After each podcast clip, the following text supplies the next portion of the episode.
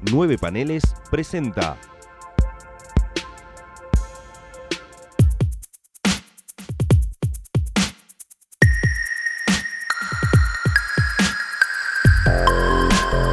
Eventorama.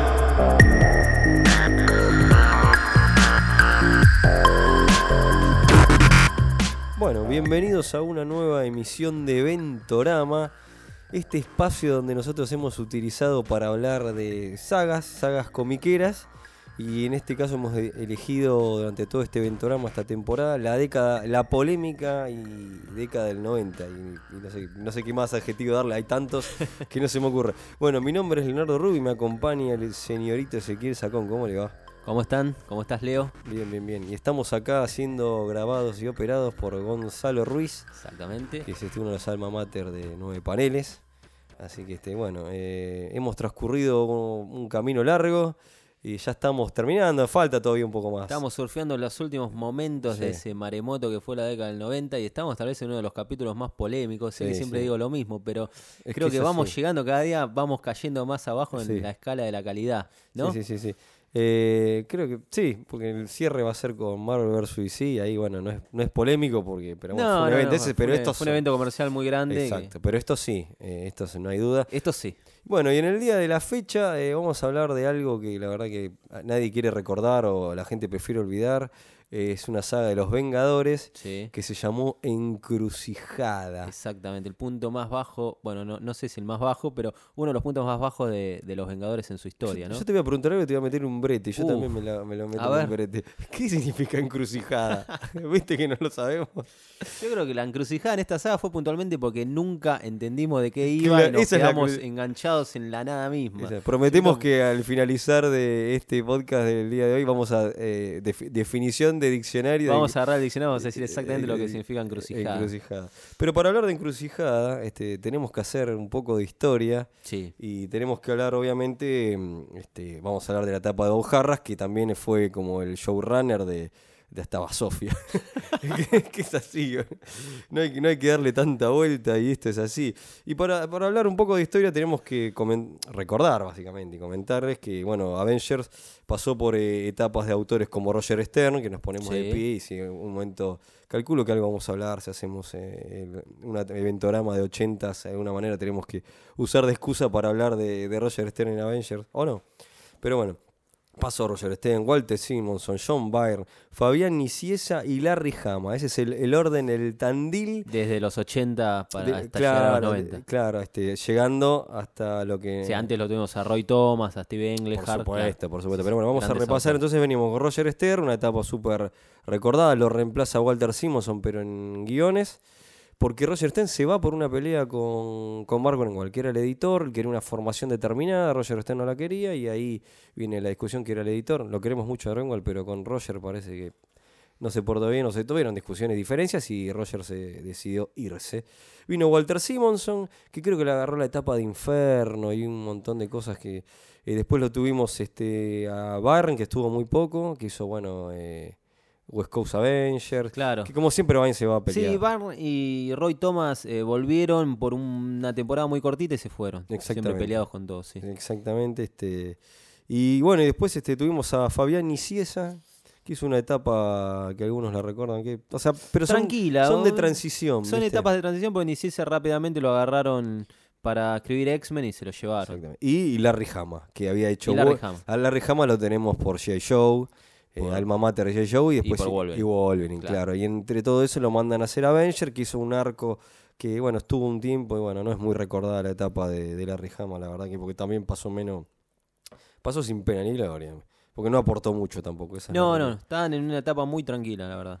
Y entonces, bueno, y la cuestión viene que el editor de ese momento le ofrece a, a Harras. A Bob Harras, que era coordinador de las series mutantes en ese momento en Marvel.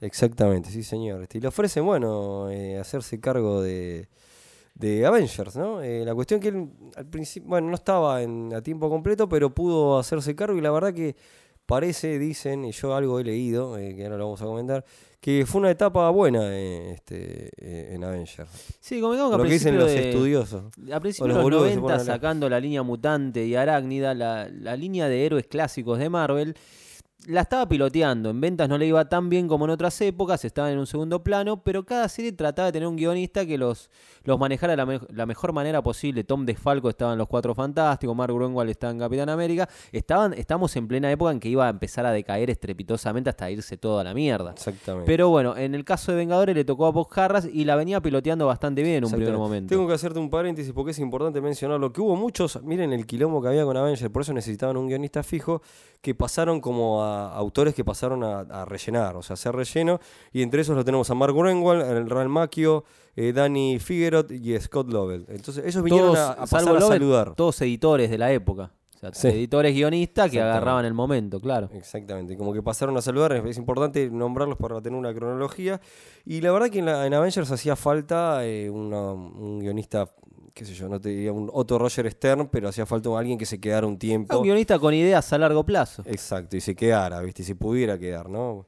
Este, así que bueno, ahí es cuando este, llega Bob Harras y la verdad que era, era necesario este, también un- tener una formación de Avengers que este, lo cual la pudiera sostener, porque otro, siempre los grandes problemas, como pasa en los grupos de X-Men, qué sé yo, otros que, viste, cuando van rotando los personajes y es imposible, sobre todo cuando los tenés ligados a otras sagas y otros lados, entonces, eh, este, entonces necesitaban una formación de Avengers y este, que fuera más o menos estable, ¿no? Claro, y él juega con un par de secundarios de clásicos del grupo, porque se saca un poco a los, a los Claro. grosos y agarra personajes como Cristal, como el Caballero Negro, como Quicksilver, Hércules, toda una serie de personajes secundarios clásicos del grupo, pero que los pone en un primer lugar y deja un poquito más de lado lo que es el Capitán América, Iron Man y, y Thor, que seguían estando, obviamente, ¿no? Obviamente, claro. Sí. Sí, sí, sí. Este, está, bueno, también... eh, La Visión, Vision, estamos claro. acá viendo eh, La Black Widow. Que- Pero era un grupo más este, secundario, digamos, sí, ¿no? sí, sí, sí.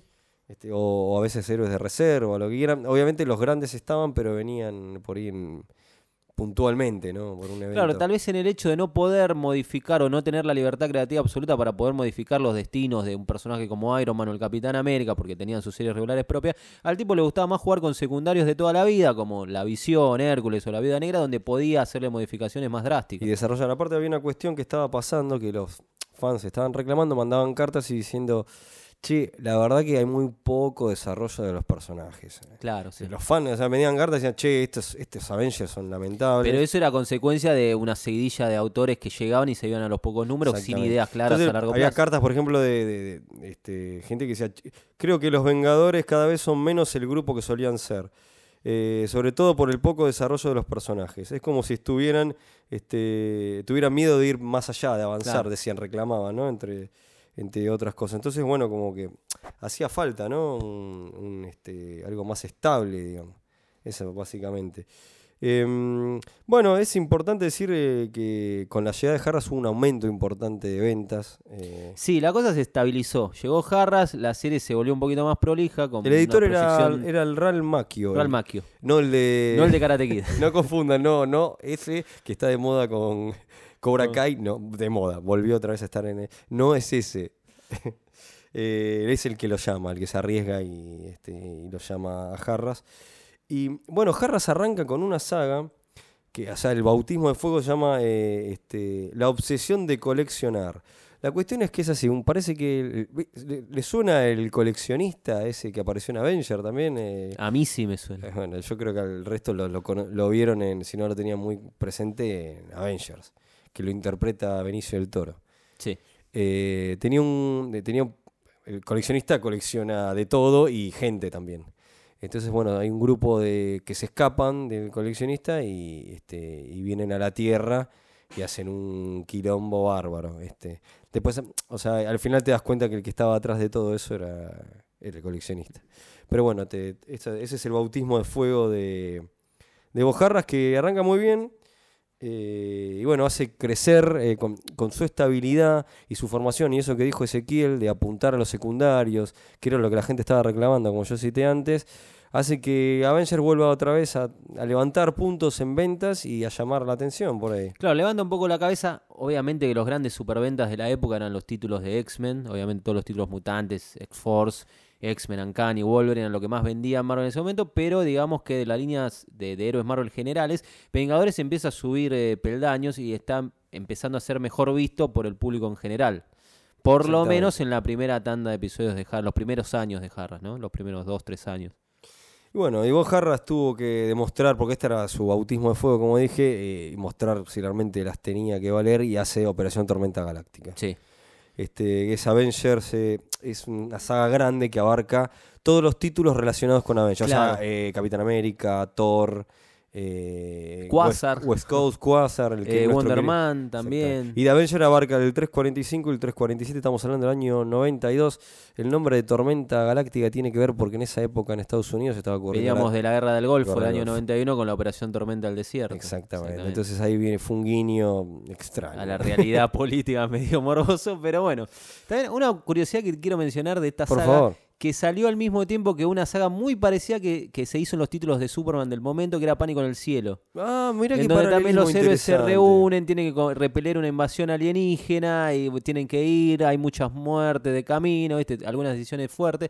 Bueno, tal vez en Operación Tormenta Galáctica se, se lleva más al extremo ciertas decisiones editoriales, pero como que salieron las dos sagas al mismo tiempo fue como una suerte de Jaú, ¿no? Que Es seguía cierto. unas series y otras, fue muy parecido. en ese estaban a- a- Marvel y DC vivían, Sí, viven edificios de, Fagocitándose y- Eh, No estaban tan lejos, o sea, las no, no. oficinas, o sea, y ellos, los autores, estaban todo el tiempo en contacto. Así que por alguna manera, viste, esa, esa historia siempre se Sí, repite. sí, sí.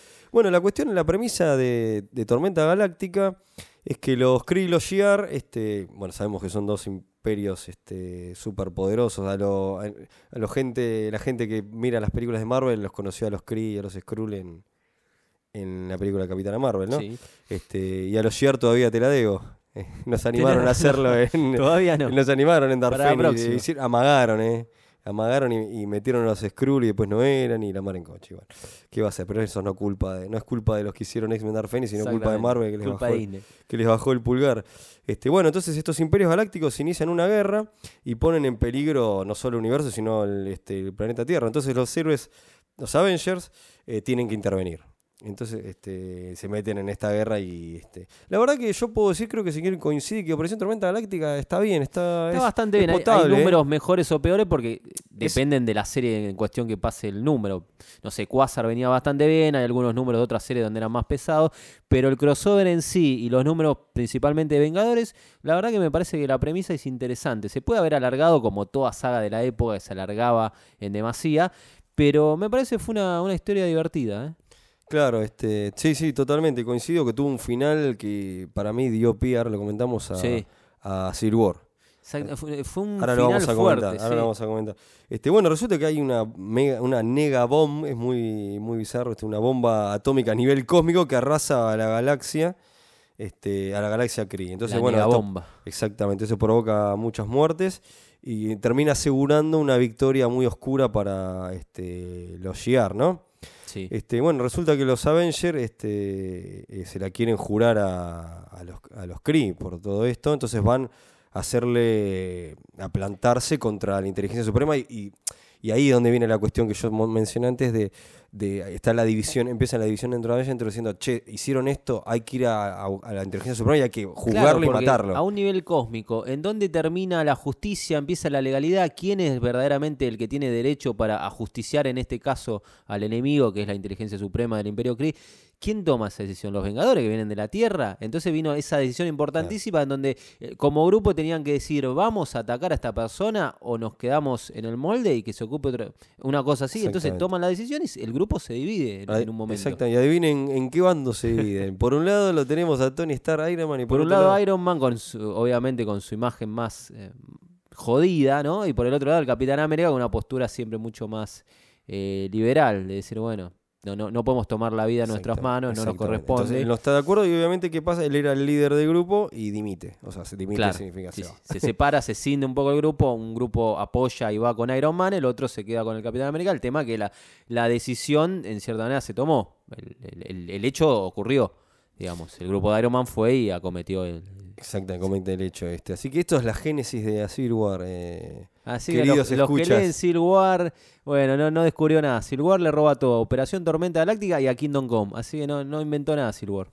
Bueno, después de este tremendo evento fuerte y con consecuencias este, interesantes, eh, tenemos, este, se desarrollan tramas como Eh, hay un grupo que se llama Los Cosechadores, que venían de distintas realidades, eh, de mundos paralelos, comandados por un este, llamado un tal Proctor. Entonces, bueno, pero son eventos que. Entre, lo que sí es interesante mencionar que estaba eh, el, el espadachín. eh, es un, El espadachín, sí. el espadachín y eh, es- así, no, no se ríen, pero es Magdalena. que había muerto, ¿no? El espadachín había muerto en Avenger, entonces viene de, de un mundo paralelo. Entonces este grupo, este, comandados por este Proctor, y bueno, obviamente tienen, vienen a enfrentarse con Avengers. Y a todo esto, eh, viene un, hay una piolada de Bob Harras, porque ahí viene una saga donde la engancha con X-Men. Lazos de sangre. Que X-Men era. Se ven- iba- vendía muy bien en esa época, ¿no? Obviamente. Entonces este, hace una trama por la cual está involucrada eh, la hija de, de, De Quicksilver. de Quicksilver y, Y Cristal. con este con referente a, a Magneto y, este, y todo eso. Entonces es el, es el grupo de Avengers y, y X-Men que se tienen que unir en esta saga que se llamó este, Blood Ties. O sea, la traducción sería... mm, Por lo menos en Forum le, le pusieron lazos de y sangre. está bien, yo creo que está bien. ¿No? Vamos fue una saga corta, fueron creo que cinco números, un par de números de Vengador, un par de números de, de X-Men, no, no, no fue gran cosa, pero era la excusa era festejar los 30 años del nacimiento de ambos grupos, porque los dos nacieron en el mismo mes, en el mismo año. Eh, con los mismos autores, ¿no? Stan Lee y Shakira. Exactamente, exactamente. Así que este, bueno, con toda esta saga hemos mencionado a lazos de, eh, bueno, lazos de sangre, me sale decir, la de X-Men Avenger y demás, este, lo que los cosechadores y Proctor y todo eso. Este, bueno, eh, y con eso como que podemos decir que Bob Harras termina bi- bien plantado en Avenger. De hecho, bueno, no termina, porque estoy diciendo algo Claro, mal. no, no, hasta ahí veníamos bien, como quien diría. Hasta acá veníamos bien, ahora empieza la debacle. Exactamente, exactamente. Lo peor no pasó todavía. Exactamente, porque ahí, te, este, bueno, hago otros más números y que yo, pero si no, vamos a pasar a, reseñando todo y tenemos que ir a, a la bosta. tenemos que ir a, a- a la encrucijada en sí. Eh, este, bueno, la cuestión es que Jarra se tiene que hacer cargo eh, completamente este, de su labor de editor. Eh, este, entonces no puede, no puede seguirse, a hacerse cargo de Avengers y deja un sucesor, digamos. Claro, sé, un sucesor fue un coequiper en, claro, en los primeros números que era Terry Cavanagh. Nefasto, pero nefasto guionista de la década del 90, que también escribía Eh, Iron Man en qué ese duro. momento. Sí, sí, también después terminó por E, dio unas vueltas por X. Bueno, tipo guionista de segunda que dio vuelta, el Chuck Aston de su época. Típico guionista de los bueno, muy 90, bueno, bueno, muy que, bueno. Que Bob Harras se lo agarró y se lo puso como una suerte de asistente en diálogos en, ¿Sabes en lo que, lo que hizo bien Jarras, que es importante decirlo antes que me olvide? Que le dio un crecimiento a los personajes este, secundarios de Avenger, pero no de secundario héroe secundario, sino de Jarvis, el, Sí. el plantel que, que manejaba, había te- tenías un piloto del, del, del Hellcarry, me sale, de ¿cómo se llama el avión El de los Quinjet. del Quinjet? Eh, un- la mucama de la ni- perdón, mucama no, la, niñera de Luna. Exactamente, que era este, un personaje también importante, que le dio mucha chapa a todo eso y este, eh, hizo crecer un montón estos secundarios, hasta creo que tiene un número que se les dedica a ellos, o que son ellos están, son muy importantes. Así que eso es importante destacarlo de este rol que tuvo Bob Harras antes de largar las riendas y dejarlo y, y, bueno, y lavarse las manos. Claro, le quiso dar una suerte de trasfondo de que la serie, no digo que sea una telenovela, pero que sea más cercana a X-Men, de leer mes a mes y, y, bueno, seguir la vida de una serie de personajes. Exactamente. Bueno, los Vengadores venían muy bien, como estamos diciendo este año 1994, pero bueno, O'Hara se tuvo que ir a cumplir este, otros deberes. eh, y ahí es donde se queda como showrunner y queda, eh, como Te- mencioné, ese pero acá yo diciendo la, la opinión de Leo, A para ver. mí, el porque en cierta manera al decir que Bob Harras se va y queda Terry eximimos de la responsabilidad de la saga en cuestión a Bob Harras. Y yo no, no estoy de acuerdo con Vos eso. decís que Para mí la saga fue planeada y llevada a cabo, desarrollada en sus dos terceras partes por Bob Harras. Y en todo caso sobre el final, y ni siquiera creo, yo creo que él se queda hasta el final, después le deja la mano, le, le suelta la mano, le deja la serie a, a Terry pero ya es el post encrucijada, me parece. ¿eh? Eh, que esa es mi, que- opi- es mi opinión esa, ojo. Eh, eh, pare- bueno, pare- eh, Harras tenía algunas ideas en la cuestión de la saga está encrucijada. Bueno, pero tenemos que hablar un poco también, necesitamos hablar un poco del contexto. Porque con Encrucijada se quería hacer un, un golpe de efecto, una gran saga de los Vengadores. Cuestión que no era necesario, te pones a pensar. Pero darle un impacto. No, pero era como el momento. No te olvides, estamos en el año 93, 94, donde venía, que expl- había explotado la burbuja especulativa de principios de década con el tema de Image y los primeros números de, no sé, de Waika, de Spawn, que habían vendido millones en el año 92, más o menos, 91, 92. Y de repente estamos finales 93, año 94, y ya las ventas empezaban a caer a picado. Y los cierto. primeros números de, de Spider-Man habían vendido muy bien Claro. de la saga del clon. Por eso se estiró tanto como Por hablamos. eso después a- le dedicamos en otro un, eh, capítulo explicamos todo eso. Entonces, en Vengadores dijeron, bueno, hay que ir por ese camino. A Batman le pasó lo mismo, a Superman, los X-Men siempre viven ese culebrón eterno. Como, bueno, había que hacer experimentar algo con los Vengadores y llamaban la atención y levantaban la serie a full. Sí, sí, sí, to- totalmente, totalmente. Este.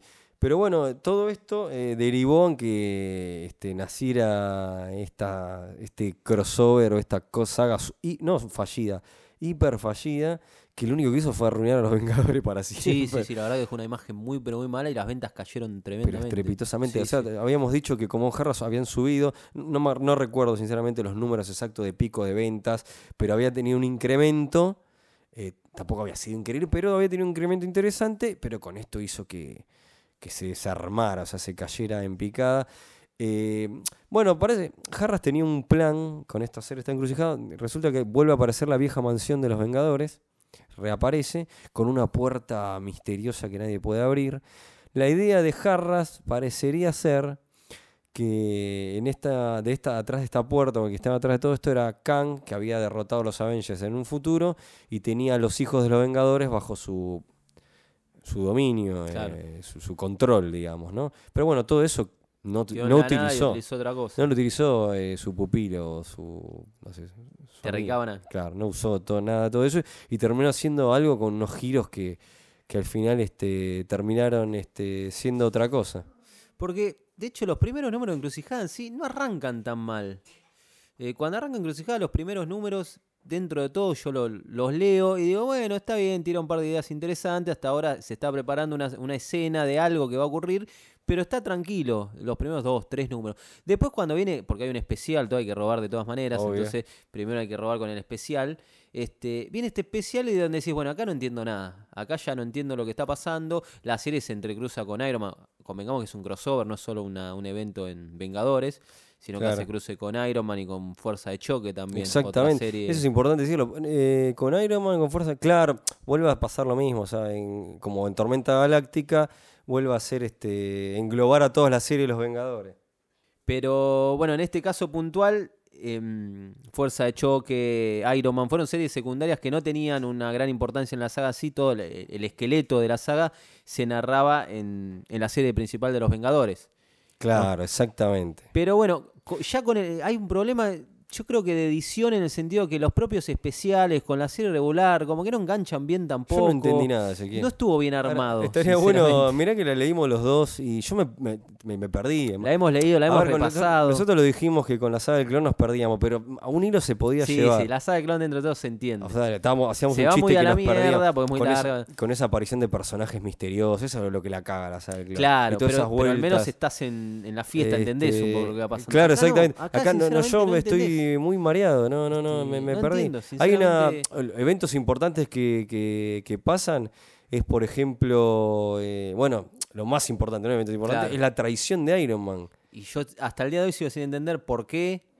Claro, un tema, ahora como- nos damos cuenta cómo en, en aquella época Iron Man era un personaje secundario, inclusive en el universo Marvel. ¿Viste? Porque el tema de, una tra- de la traición, realmente era una traición de un personaje fundador del grupo como Iron Man, y era como si nada, no es que explotaron, no iba a decir explotaron las redes porque casi no había internet, pero eh, no, no explotó nada, nada. el correo de lectores, nadie le dio pelota porque era Iron Man, era un personaje secundario, le pesa a quien le pese. Este, hoy en día sería distinta la movida, qué sé yo, pero en ese momento Tony Stark realmente no era un clon, no era nada, realmente era el villano de la historia. Sigo sin entender por qué, cuáles eran las motivaciones, cómo se llegó a eso, cómo lo solucionamos. No lo entiendo, no lo puedo entender. y No, es eso que la leí, la repasé. Es complicadísimo. Eh, termina asesinando a la. que es la que la descubre. Que no se entiende por qué tampoco la mata. A la, la- a la niñera de, De- la de- hija de Luna, de la hija de Quicksilver y sí, Cristal. La que pobre, la que cae entre. no entendemos entre por qué. Lo que pasa es que acá estos em- eh, quieren en- eh, tratar de hacer sumarse obviamente a, por el otro lado en las otras veredas estaba Image y todo eso, y quieren tratar de hacer unos cambios y generar impacto para eh, traer de vuelta, no sé, a, lectores, sí, no, no sé, es eso. Entonces hacen unos giros y unas vueltas como la traición de Iron Man, y no sé si por ahí no te acordabas, pero lo que le pasa a la avispa, que sí, la transformación de la avispa, que está a punto de morir, pavada. la salvan y, y muta, se convierte en una suerte de especie de avispa humana con todo un diseño rarísimo, sinceramente. Pero esa imagen estética de la avispa representa también el caos en que sumió, se sumió la serie de golpe. En un par de números teníamos la avispa mutada, Iron Man como el Claro. creador del grupo, Thor que no aparecía y aparecía de la nada de golpe con, con otro traje, eso es lo de menos. Eso es lo de ¿no? menos. Es lo de menos. Este, el Capi también, que en realidad no estaba y aparecía en dos minutos. No había un- una gran cohesión interna de la serie, no se entendía. Acá hay bien. una frase interesante este, que voy a citarla de un libro que habla sobre los Vengadores. Que dice, eh, los Vengadores este, pasaron de ser un grupo de viejos conocidos a una serie que parecía querer imitar a Wildcats o Youngblood. Exactamente.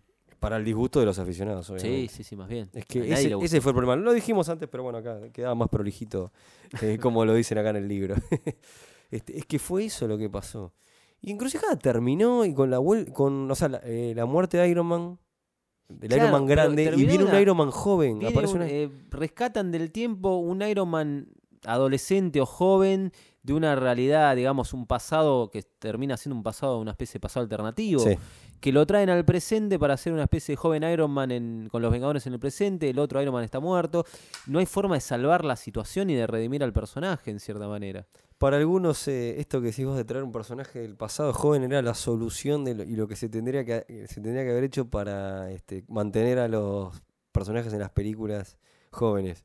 O sea, una excusa eh, rejuvenecer al Capitán América, Iron Man y todo eso, y, y los tenés con actores nuevos. Sí, Así, así que mirá si toman nota y hacen, y toman- hacen algo pero así sin de- convertir en asesino traidor al, No, al eso- viejo, ¿no? Yo supongo que no, eran unas ideas locas, este, que lo, que lo dijo varias veces y lo voy a citar a An- Andrés Acorsi, al cual le mandamos un, saludo, que él decía que era la manera para tener a los Vengadores, al Capitán América y a, Iron- a Tony Stark, sé yo, pero con otros actores haciendo de ellos joven. Este, hoy por, claro, hoy por hoy que yo hasta por ahí con CGI, pero bueno, tenés que pagar al actor igual. Claro. Este, así que esa- esta- esas ideas locas. Y todo esto de la encrucijada se desentona con. eh, en- termina enganchando con. Este, con Onslaught, ¿no? Claro, porque la encrucijada termina en la nada misma, en realidad, porque no hay una solución de nada, deja muchísimos plots y cabos sueltos por todos lados. Convengamos, estamos hablando de unos 10 números, no más, no es tanto tampoco comparado con, no sé, con la saga del clon. Y va dejando puertas abiertas y cabos sueltos número a número, montones de plots que quedan en la nada Totalmente. y que no se resuelven en ningún momento, porque claro, apenas termina la encrucijada, ya la serie en manos únicamente de Terry Cavanagh. También está Ben Rapp, que es otro, es otro nefasto guionista de aquella época de Marvel. Sí. Y de golpe tenemos un par de números de transición. Nos comemos el. Va, nos comemos no, porque es- estuvo lindo. Eh, aparece el número 400 que lo escribe el amigo Mark Wade. Que fue que vino a rellenar, digamos, ¿no? Vino a agarrar la serie para los últimos números que eran los cruces con Oslau. Claro. Y después se iba a relanzar la serie, iba a venir en la movida de Héroes Reborn y qué sé yo. Pero no hubo tiempo de salvar nada porque como vino todo ese restarteo editorial, todos esos cabos sueltos que había dejado la encrucijada y ya sin jarras, no se podían solucionar. No, no, totalmente. Este, obviamente eso lo vamos a ampliar eh, eh, cuando hablemos de Onslaught, eh, pero es im- importante y fundamental mencionarlo porque es lo que terminó pasando. Eh, este, entre las movidas e- y los quilombos editoriales, despidos, eh, Marvel presenta, eh, va casi a la quiebra, Sí. eh, todo eso que bueno, después lo, lo ampliaremos, pero a uno, a un este, editor capo se le ocurre, este, uno de los jefes, se le ocurre que la mejor manera, ¿por qué van tienen que imitar a Image si pueden tener a los mismos autores trabajando para Marvel? Oh. Entonces, esa era la idea maravillosa que terminó desembocando en, En Héroes Reborn. en Reborn. Entonces, esa maravillosa idea de cancelar todo y arrancar a número cero con los, con los autores que habían triunfado y habían hecho Image. Sí. Y eso enchastró todo. Y ahí ya mandó toda la mierda. Bueno, la serie de Vengadores se cancela en el número 402, que son los cruces con Oslau, y ahí, bueno, después se restartea y se relanza de la mano de- del amigo Rob Liefeld, Claro, es el que hace. este, que es el que hace la etapa de Héroes Reborn, o al menos media etapa de Héroes Reborn con los Vengadores. Así que recomendación de esta saga puntual de la encrucijada en sí, no la lean. Sí, por No, supuesto. Si quieren leer algo de los Vengadores de la década del 90 de Harras, lean el principio. Los primeros dos Claro. años, lean Totalmente. Operación Tormenta Galáctica, lean esa época. Sí, sí, eh, la verdad que yo sí, eso sí, eh, lo recomiendo. Y la etapa de Jarras, este, por, por los especialistas, entre muchas comillas, dicen que, que está buena. este, Y los lectores que han leído dicen que camina y es, que es una gran, una linda etapa de Avenger, olvidada. Fue Sí. olvidada por muchos aspectos, porque también eh, nosotros obviamente consumimos mucho material que venía de España y, y fueron en ese momento, estaba ya sufriendo sus crisis y todo, como Marvel también. Y entonces ya eh, hacían un plan de editorial que te sacaban en libros Sí, obras completas. Entonces la etapa de Jarras mucho fue compilada grandes sagas Marvel. en grandes sagas Marvel. Fue recompilada en, algunos tomos. Este, después sí, Encrucijada y salió después, cuando se restarteó un poco también la línea editorial de Forum, la sacaron como serie regular. en dentro de Marvelution. Del Marvelution. esa la- fue la maravillosa y gran idea que se le había ocurrido a los genios de y ahí Marvel. fue que arrancó con Encrucijadas directamente. Exactamente. Donde eh, esto es genial, hay que mencionarlo. Los que escribían los correos en Forum te la vendían como era la maravilla Sí, cósmica. la era la renovación absoluta y la gloria para los Vengadores, una nueva época de gloria. Y era absolutamente todo lo contrario. Exactamente, exactamente. Así que fue un caos para los Vengadores, fue un caos para los lectores. Eh, no, sé, eh, fue un ca- no sé cómo volvió el viejo Iron Man, eh, porque yo creo Es que... que nunca pasó porque creo que después vino, ah, vino Man y después... Hubo Reborn, después volvieron al universo Marvel tradicional y de Y golpe está, Nadie, lo, se preocupó en corregirlo. Y la verdad que nos encantaría que nos iluminen y alguien nos diga si quiere. Calculo, quiero creer que, que lo habrá explicado Peter David en la miniserie esa que, que servía como nexo entre Héroes Reborn y, y Héroes sí. Return, pero la verdad que no Yo lo creo que sí, pero no. te- invitamos a los escucha, alguno que si se anima. Que comenten cómo volvió el Iron Man clásico, por sí, favor. porque la verdad que yo ya me mareé. Y eso que Y la avispa también, la avispa volvió a la, la imagen tradicional y, y no sé nunca dónde no- se explicó hubo eso. una la verdad. explicación. ¿no? La verdad que fue un momento muy caótico en todo sentido y para Avengers lo terminó de hundir en ese Sí, momento. sí, ese fue un desastre. O sea, por ahí lo que Harras había conseguido, él mismo, con, Él mismo, él sí. mismo lo terminó de hundir al dejar a su asistente y su idea. Este, yo creo que si él se hubiera quedado. No, pasa que el cambio editorial lo iba a llevar también a eso. Por la- la- lo que se tenía, lo que se quería hacer con los personajes, por todo lo que implicaba Image, iba a terminar. Era eso. Era o sea, el- la serie se No iba a terminar hundiendo como todos los títulos clásicos de Marvel de los 90. Era, era la época, el momento, te arrastraba. Te arrastraba a hacer lo mismo y terminaban todos iguales. No había otro destino. No. No había otro destino. Era inevitable. Era- Como Thanos. Como Thanos. Era inevitable, exactamente. Así que este. Bueno, eso ha sido eh, este, Avengers encrucijada. Eh, eh, la verdad que una saga súper viable, como lo dijo Ezequiel, lo digo yo y lo decimos todos, todos al unísono en el universo. Eh, recordemos que, bueno, este Eventorama está dentro de nueve paneles, obviamente se pueden meter en su página de internet, que es nuevepaneles.com. Está el Facebook también, que es este nueve paneles. El Instagram es 9.paneles. Y bueno, el Twitter es el hashtag eh, 9 paneles. Y de- tenemos hashtag, increíblemente Ventorama tiene. Y es este Ventorama. Así que este. Y bueno, y obviamente invitamos este a escuchar los podcasts que también que pueden encontrar en Nueve Paneles. Tienen uno de la eh, distinguida competencia, que es un podcast sobre gemas eh, maravillosas de, de DC de la década del 80. También pueden recuperar y escuchar el podcast de la Doom Patrol. Por que- supuesto. Que hizo acá el amigo. Y la Legión. Y el de la Legión de Superhéroes, es. Exactamente, exactamente. bien, sí, este. sí, sí. Y obviamente los invitamos a escuchar el, el podcast de Nueve Paneles. Por supuesto. Por supuesto, con Gonza y compañía. Exactamente. Y métanse a leer las reseñas que Ezequiel colaboró. hemos yo colaborado y también, Hay muchos, pueden hay en- grosos y amigos que están ahí haciendo reseñas, así que los invitamos también. Así que, bueno, esto ha sido otra emisión de Ventorama y nos, Nos vamos despedimos hasta la próxima. hasta la próxima. Hasta exactamente. luego.